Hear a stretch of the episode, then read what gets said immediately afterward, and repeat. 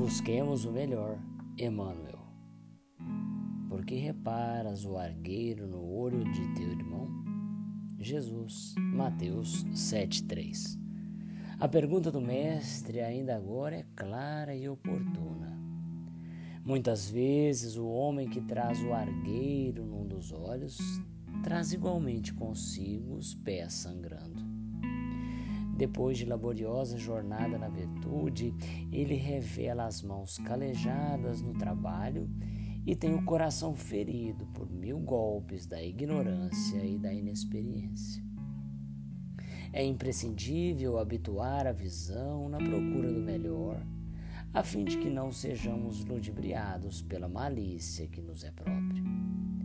Comumente, pelo veso de buscar bagatelas, perdemos o ensejo das grandes realizações.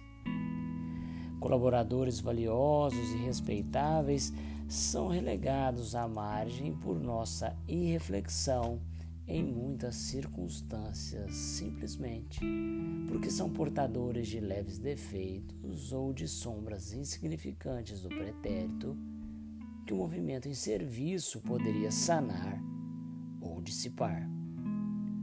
Nódulos na madeira não impedem a obra do artífice e certos trechos empedrados do campo não conseguem frustrar o esforço do lavrador na produção da semente nobre.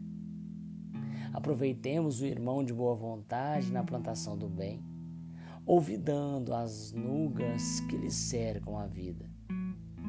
Que seria de nós se Jesus não nos desculpasse os erros e as defecções de cada dia?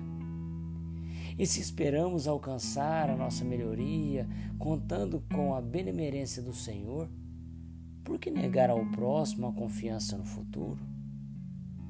Consagremos-nos à tarefa que o Senhor nos reservou na edificação do bem e da luz, e estejamos convictos de que, assim agindo, o argueiro que incomoda o olho do vizinho, tanto quanto a trave que nos obscurece o olhar, se desfarão espontaneamente, restituindo-nos a felicidade e o equilíbrio através da incessante renovação.